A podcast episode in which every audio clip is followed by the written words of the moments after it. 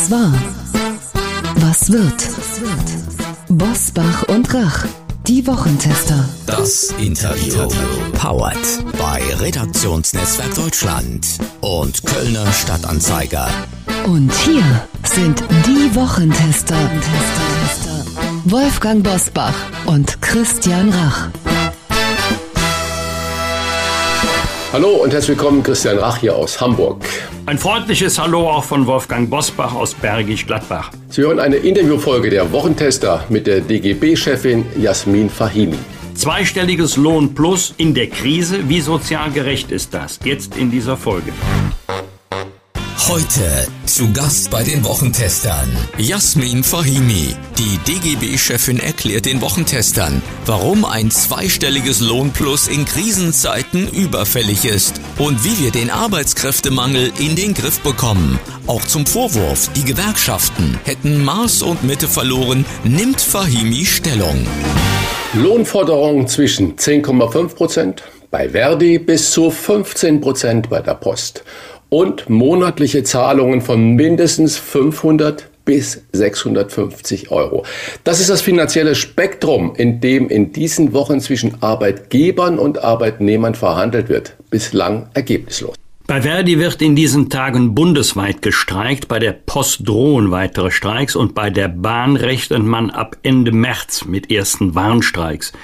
Die Lohnerhöhungen stehen uns unter anderem wegen der Inflation zu, sagen die Streikenden und viele Arbeitnehmer befürchten, bezahlen müssen am Ende wir alle. Wir sprechen darüber mit Deutschlands oberster Gewerkschafterin, DGB-Chefin Jasmin Fahimi, die vielen von Ihnen noch als SPD-Generalsekretärin in Erinnerung sein wird. Herzlich willkommen, Frau Fahimi. Hallo, schönen guten Tag. Frau Fahimi, die bundesweiten Warnstreiks von Verdi werden erstmals von der Organisation Fridays for Future unterstützt, die da parallel zum Klimastreik aufgerufen. Ich musste da richtig stutzen, als ich diese Meldung gelesen habe, weil ich dachte, was hat das eine mit dem anderen dann zu tun? Deren Forderungen, ein Ausbaustopp für Autobahnen und bessere Arbeitsbedingungen im ÖPNV. Wie geschickt ist diese Liaison von Gewerkschaften und Klimaaktivisten? Sind alle Gewerkschaftsmitglieder, äh, stehen die hinter Fridays for Future? Sie vermengen jetzt leider das eine mit dem anderen, das gar nicht zusammengehört. Ähm, es ist in der Tat so, dass äh, im, Verkehrsgewerbe, also insbesondere beim ÖPNV, es ein gemeinsames Interesse von Verdi und Fridays for Future gibt, nämlich dass es einen massiven Ausbau des öffentlichen Nahverkehrs gibt.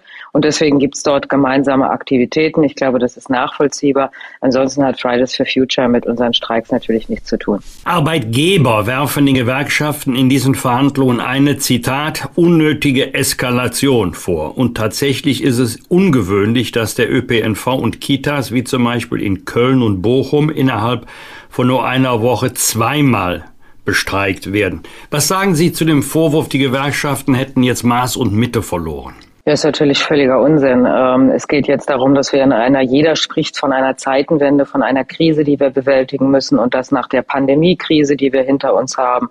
Und die Bankenkrise ist ja auch noch nicht allzu lange her. Und in allen diesen Krisen erleben wir immer und immer wieder, dass Zurückhaltung, Zurückhaltung, Zurückhaltung und gemeinsame Verantwortung verlangt wird. Am Ende dieser Krisen sieht es dann immer so aus, dass die Reichen immer reicher werden und die ganzen, die ganze Chose die Beschäftigten bezahlt haben. Und das kann so nicht weitergehen. Äh, wir haben eine, ein Rekordinflationsjahr hinter uns und wir werden auch in diesem Jahr eine nach wie vor hohe Inflation haben. Und deswegen gibt es in all diesen Tarifrunden die berechtigte Forderung, dass die Beschäftigten nicht hinten runterfallen in dieser ganzen Krisenbetrachtung und Zeitenwende, sondern dass sie jetzt auch eine Reallohnentwicklung bekommen, dass es eine Stabilisierung der Privathaushalte gibt. Und das kann man nicht nur durch Steuerzuschüsse machen, sondern das muss man einfach durch gesunde Lohnentwicklung tun. Mhm. Sie sagen gesunde Lohnentwicklung. Vermutlich werden Sie sich als DGB-Chefin nicht mit konkreten Forderungen in die laufende Tarifverhandlungen einmischen. Äh, deshalb lassen Sie uns mal gerne über generelle Linien sprechen. Es wird ja ein deutliches zweistelliges Lohnplus gefordert mit mindestens 500 Euro oder 650 Euro im Monat mehr. Ist das denn wirklich leistbar? Warum soll es denn nicht leistbar sein? Ja, weil wir doch, wie Sie selber gerade gesagt haben, in einer großen Krise sind. BASF entlässt Leute, äh, Linde ist aus dem DAX verschwunden, der wertvollste deutsche Konzern, weil die Arbeitsbedingungen, die Energiepreise und all das nicht mehr geht. Tesla macht seine Batteriefabrik in Grünheide nicht auf, Intel bei Chipfabrik in Magdeburg nicht und so weiter und so fort. Steuern wir da nicht in einen wirklichen Wohlstandsverlust hinein, der dann noch befeuert wird durch diese zweistellige Lohnplusforderung? Ja, ich äh, höre mir diese Reden über die Wohlstandsverluste in Deutschland ja jetzt schon seit mehreren Monaten an. Und mich beschleicht doch jedes Mal dabei der Verdacht, äh, dass es sich eben nicht um allgemeine Wohlstandsverluste handelt und nicht um Wohlstandsverluste von tatsächlich Luxuseinkommen, sondern dass es am Ende darum geht, den normalen Beschäftigten zu verkaufen, sie müssten erneut den Gürtel enger schnallen. Das geht so eben einfach auch nicht weiter. Und deswegen ist es richtig und wichtig, dass wir allerdings nochmal die einzelnen Tarifrunden und die einzelnen Branchen, in denen verhandelt wird, nochmal uns genauer anschauen. Weil Sie haben jetzt einen Bezug hergestellt von Entscheidungen bei BASF, die ähm, natürlich überhaupt nicht vergleichbar sind mit der Situation im öffentlichen Dienst. Das hat miteinander gar nichts zu tun. Die BASF hat einen, äh, eine Entscheidung getroffen, die auch mit der Lohnentwicklung und dem Lohnabschluss der BCE im vergangenen Jahr nichts zu tun hat sondern die getrieben ist von ohnehin schon immer hohen Energiepreisen, die wir in Deutschland haben und die eben jetzt im vergangenen Jahr so explodiert sind, dass BASF die Entscheidung getroffen hat, eben eine Ammoniaklinie und hinter, na, dahinter stehende Wertschöpfungsketten rauszuschneiden. Das ist, hat aber nichts damit zu tun, ob man sich eine Lohnerhöhung leisten kann oder nicht. Und im öffentlichen Dienst sind wir ja sowieso in einer ganz anderen Logik nämlich dass wir darum streiten müssen, ob denn eigentlich die öffentlichen Haushalte ausreichend und genügend gut aufgestellt sind. Ja, diese Frage kann man stellen, aber die kann man doch nicht darüber beantworten, dass man sagt, man saniert die öffentlichen Haushalte über Lohndrückerei der Beschäftigten, sondern das muss man doch über einen anderen Weg lösen. Die Beschäftigten im öffentlichen Dienst haben oftmals Einkommensgruppen, Einkommens äh, äh, äh, Erwartungen, die jenseits dessen sind, was eben zum Beispiel bei BASF verdient wird. Und deswegen muss man natürlich jetzt dafür sorgen, dass sie nicht abrutschen in einer Zeit, in denen ihnen die Abschlagsrechnung zu Strom- und Gaspreisen äh, ins Haus flattern und sie nicht mehr wissen, wie, wir, wie sie eigentlich ihre Familie ernähren sollen.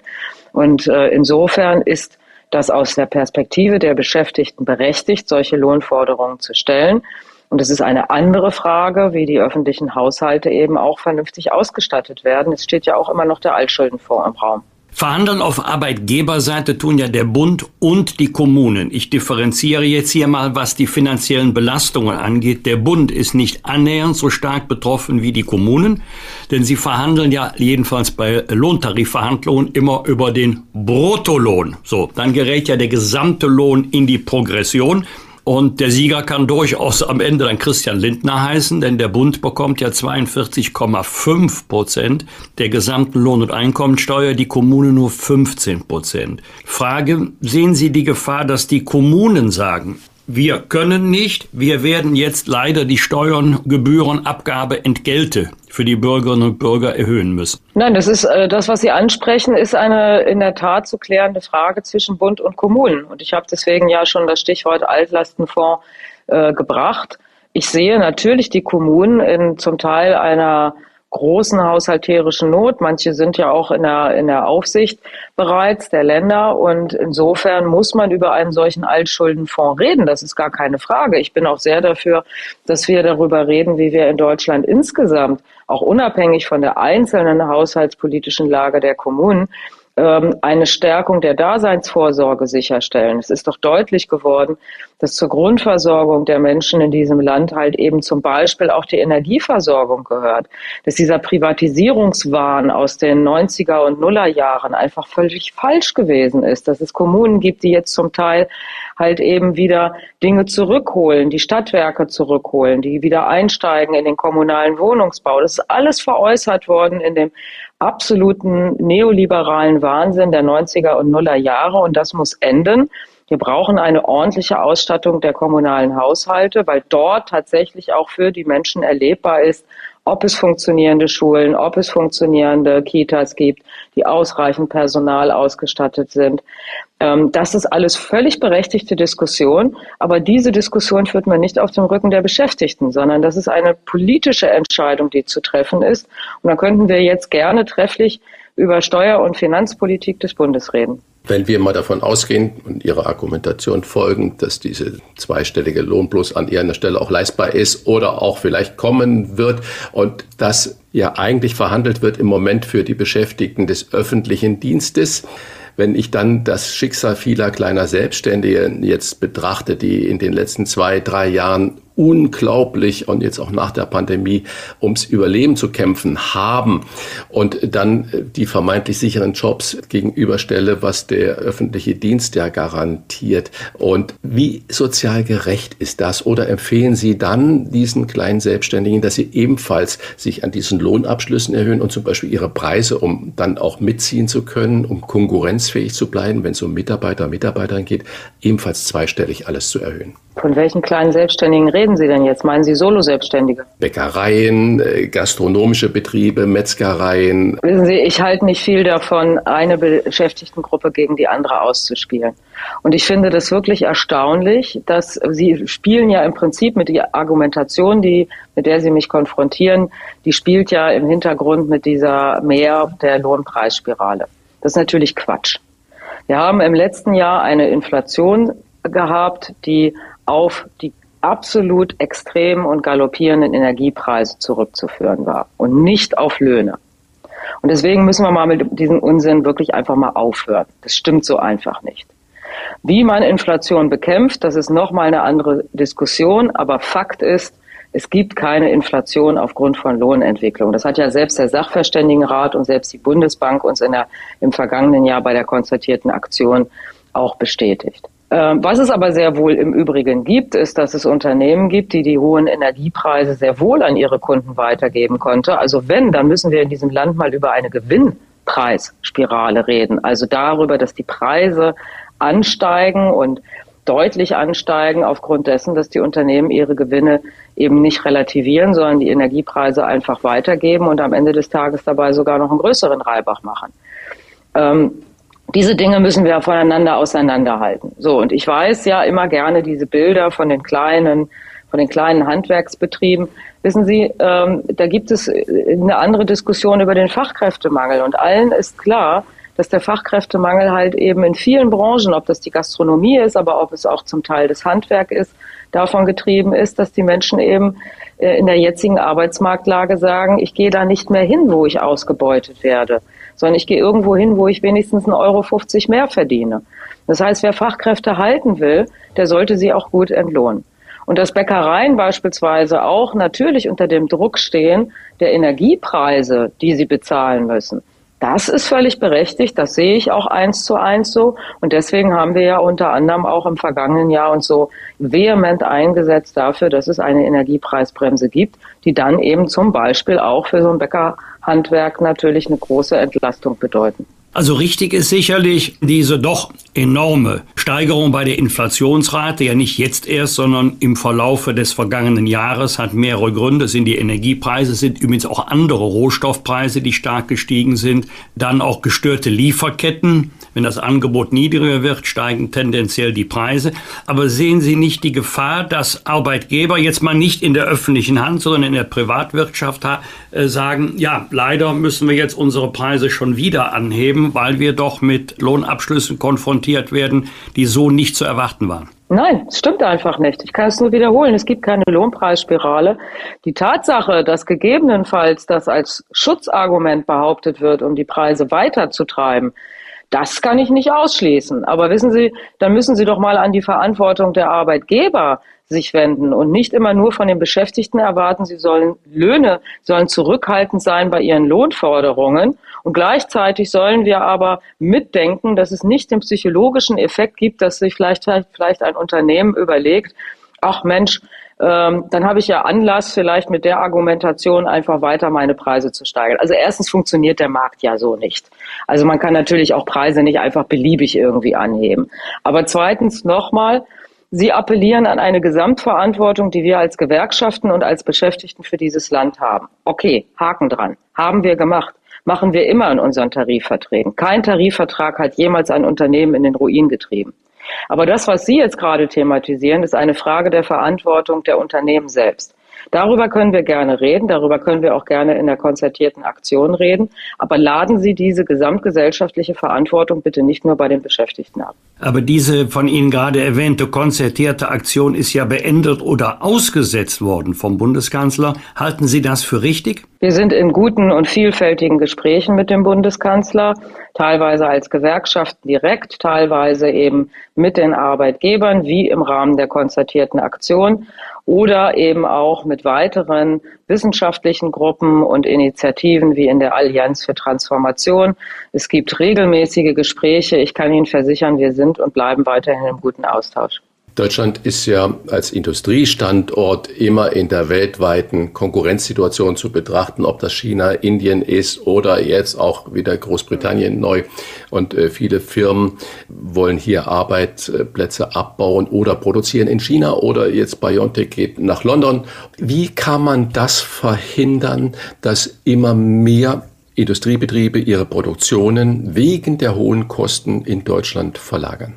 Wegen der hohen Energiekosten. Äh, bitte, auch das stimmt einfach nicht. Das ist 90er Jahre Sprech.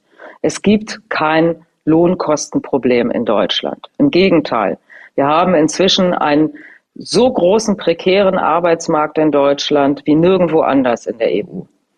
Und deswegen müssen wir diese Diskussion wirklich einfach mal beenden. Aber Sie haben recht. Es gibt eine durchaus ernstzunehmende Bedrohung unseres Industriestandorts, insbesondere mit Blick auf die Energiepreise, die ja auch schon vor dem, vor dem äh, Angriffskrieg Russlands auf die Ukraine ein deutlich höheres Level hatten im EU-Vergleich, aber natürlich vor allem auch mit Blick zum Beispiel auf die USA. Und insofern ähm, ähm, ist das genau etwas, mit dem wir uns auch beschäftigen, weil, weil es natürlich um die Standorte geht, weil es um die Arbeitsplätze geht, weil es um die auch äh, Stabilität unserer Wirtschaftsstruktur geht. Deutschland braucht diesen starken Industriestandort und er ist vor allem auch deswegen stark, weil wir hocheffizient sind, weil es oftmals Verbundstandorte sind, die aufeinander angewiesen sind. Und je tiefer sie dort Einschnitte bekommen oder wir, je tiefer wir Einschnitte bekämen, desto größer ist eben auch das Risiko, dass es einen richtig harten Dominoeffekt geben kann. Und das müssen wir verhindern. Deswegen nützt alles nichts. Wir müssen an die Energiepreise, wir müssen an das Energiemarktdesign. Äh, das ist genau das, was wir gerade auch im Austausch mit Sozialpartnern, mit der Regierung, ähm, aber auch untereinander weiter konzipieren. Und das wird ein Hauptthema dieses Jahres auch für uns sein. Denn wenn wir das nicht klären, dann droht genau das, was Sie richtigerweise hier skizzieren, dass es Abwanderungen gibt. Jetzt darf man aber auch nicht zu viel Panik verbreiten, ja, ähm, denn es gibt natürlich auch Entscheidungen, die sind nicht sofort ein Schaden des deutschen Industriestandorts, sondern da sind es einfach auch Erweiterungen in anderen Regionen, die ja nicht falsch sind. Ich meine, wir haben gerade vorhin kurz angedeutet, dass es auch um die Resilienz in den Lieferketten geht.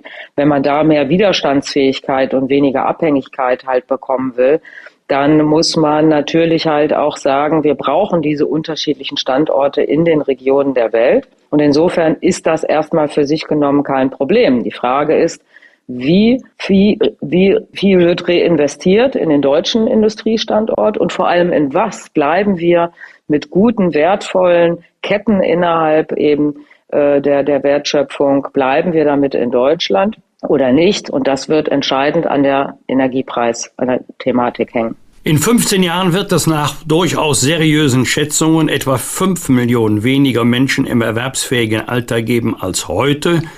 Schon heute beklagen wir ja Fachkräfte, Arbeitskräfte, Mangel unter anderem, haben wir gerade schon erwähnt, Gastronomie, Handwerk, ÖPNV und so weiter. Haben Sie Erkenntnisse, wohin die damals doch tätigen Arbeitnehmerinnen und Arbeitnehmer gegangen sind und welchen Anteil hat die Corona-Pandemie daran? Es ist schlicht und ergreifend so, dass viele halt zum Beispiel beim Flughafenpersonal oder in der Gastronomie eben einfach tatsächlich in andere Bereiche gegangen sind. Es gibt einen großen Bedarf nicht nur an Fachkräften, sondern auch an anderen Arbeitskräften eben auch zum Teil in der Industrie. Die gehen da zum Teil auch als Un- und Angelernte dann rein. Das ist die Situation eines Arbeitsmarktes, in dem wir tatsächlich eben einen höheren Bedarf an Arbeitskraft haben, als denn ähm, äh, äh, tatsächlich zur Verfügung steht. Und insofern ist das ein ganz normales Marktgeschehen, wie einige Neoliberale sagen würden. Und trotzdem brauchen wir eine Lösung dafür, weil natürlich äh, es nicht sein kann, dass wir dann noch mit zuschauen müssen, dass gegebenenfalls halt Unternehmen schließen, nicht aufgrund der Energiepreise und schon gar nicht wegen der Löhne, sondern einfach, weil sie die Leute nicht mehr kriegen. So, das geht natürlich nicht. Und da brauchen wir auf jeden Fall Antworten drauf. Diese Abwanderung hat eben was damit zu tun, dass sie ja vor allem erfolgt ist aus Branchen, die schlecht bezahlt waren, die schlechte Arbeitsbedingungen haben. Deswegen müssen wir an den Arbeitsbedingungen etwas tun. Das sehen wir ja auch zum Beispiel insbesondere bei den Pflegefachkräften und den sozialen Berufen. Ähm, aber wir müssen natürlich auch schauen, dass wir unsere Potenziale, die wir haben, besser nutzen. Das, da geht es um Frauenerwerbsarbeit, da geht es um eine gute Integration von jungen Menschen in die Erwerbsarbeit, aber eben auch eine bessere Integration älterer Beschäftigter und geringer qualifizierter.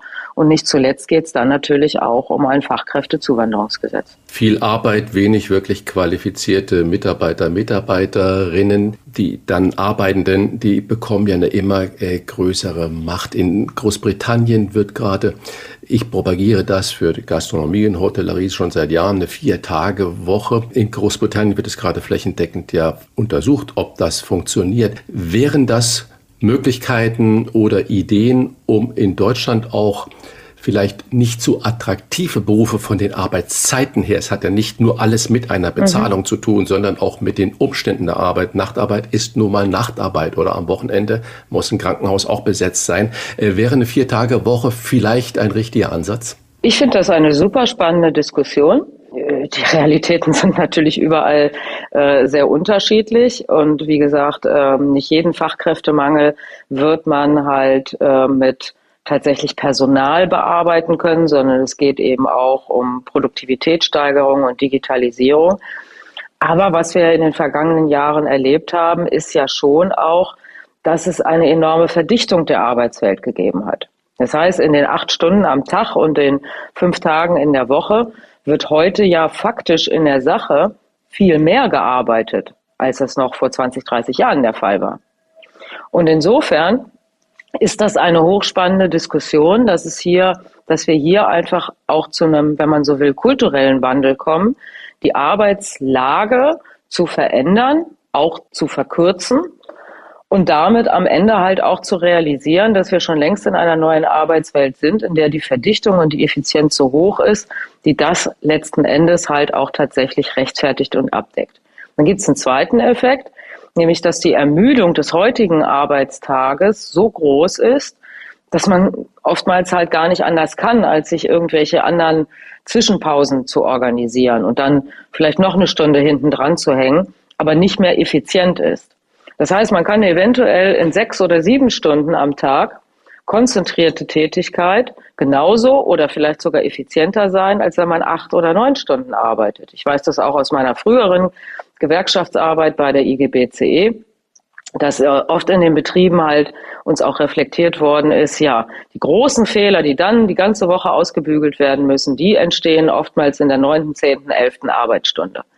Das heißt, es macht gar keinen Sinn, so lange zu arbeiten, sondern lieber zu schauen, ob man nicht sehr viel konzentrierter die Arbeitslagen halt eben auch nutzen kann. Und insofern finde ich die Diskussion super spannend. Ich glaube, dass das viele Beschäftigte reizen würde, in so einem Modell zu arbeiten.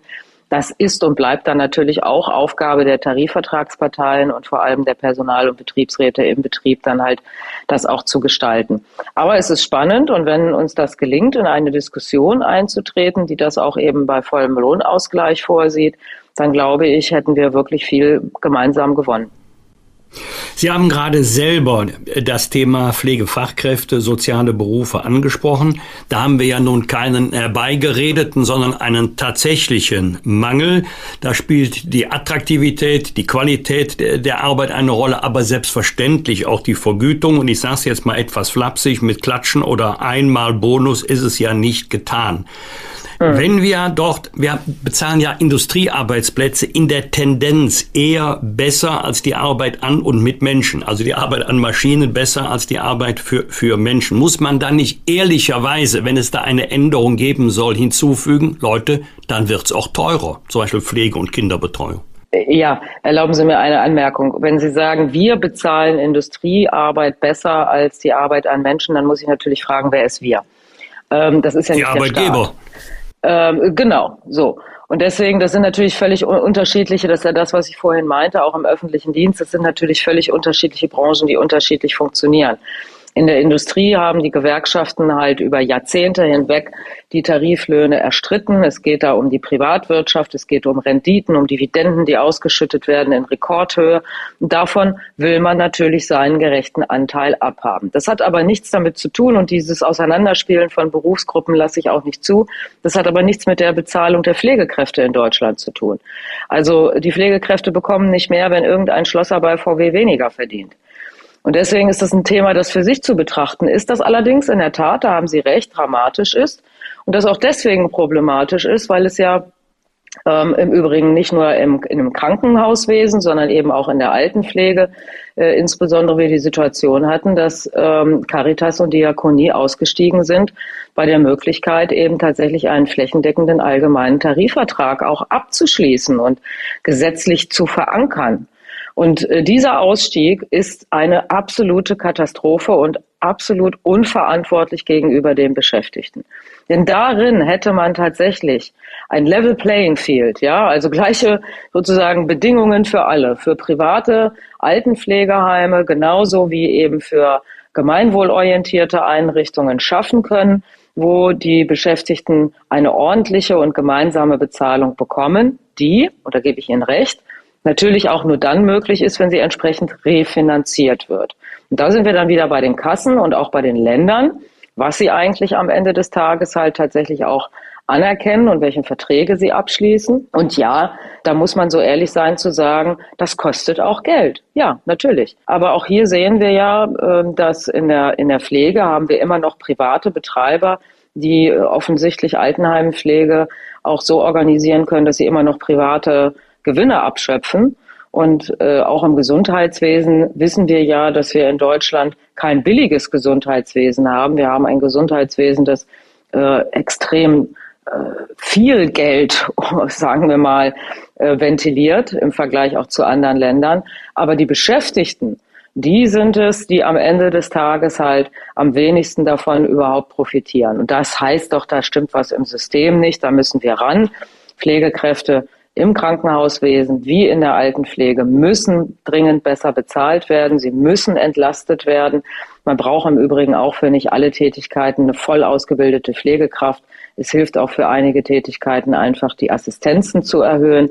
Und auch das muss bezahlt werden. Aber ähm, da brauchen wir dann eben auch die entsprechenden politischen Entscheidungen. Ich möchte einen Einschub machen, äh, weil ich gerade an unsere äh, vergangene äh, Sendung denke.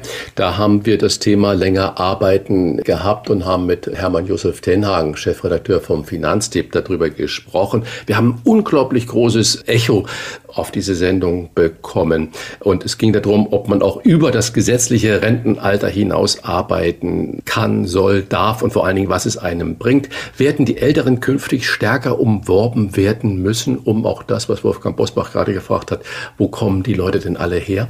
Ja, also um das ganz klar zu sagen, in Deutschland, es, es gibt kein Verbot von Beschäftigung in der Rente. Äh, man kann auch mit 65, mit 67, mit 70, mit 80 kann man berufstätig sein. Es gibt kein Verbot.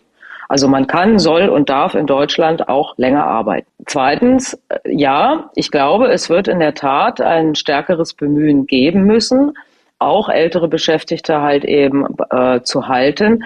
Aber äh, das ist ja nicht nur eine Frage von Attraktivität, sondern auch von Gesundheit. Also viele Beschäftigte gehen eben früher aus der Erwerbstätigkeit raus, weil sie es einfach gesundheitlich nicht mehr schaffen.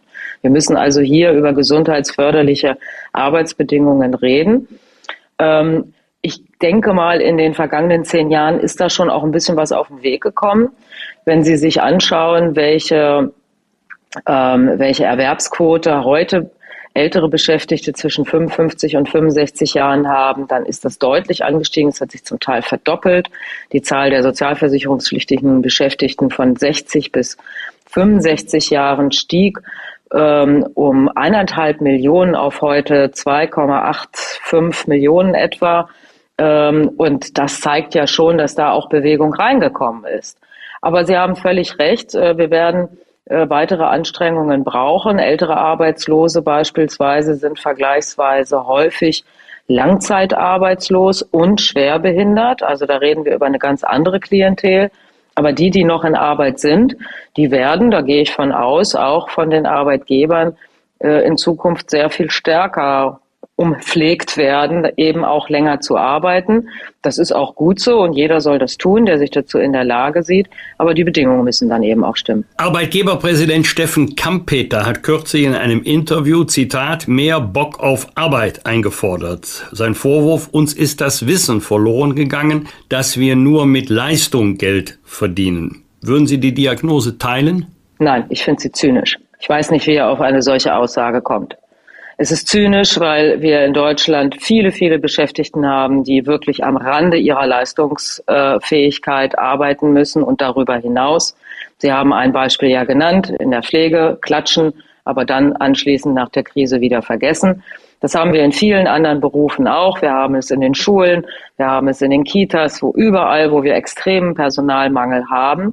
Äh, und deswegen finde ich eine solche Aussage zynisch.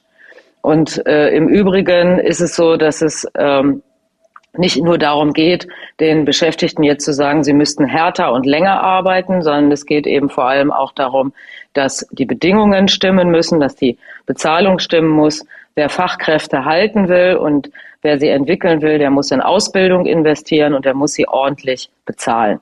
Und insofern geht es hier nicht um einen moralischen Appell an die Beschäftigten, sie müssten mehr Bock auf Arbeit haben und härter arbeiten, sondern es geht darum, dass wir im besten sozialpartnerschaftlichen Sinne, dazu gehört diese Aussage nicht, äh, uns darauf verständigen, wie wir Arbeit effizient einsetzen, aber eben auch fair bezahlen und gesundheitsförderliche Bedingungen schaffen. Das ist das, worum es geht.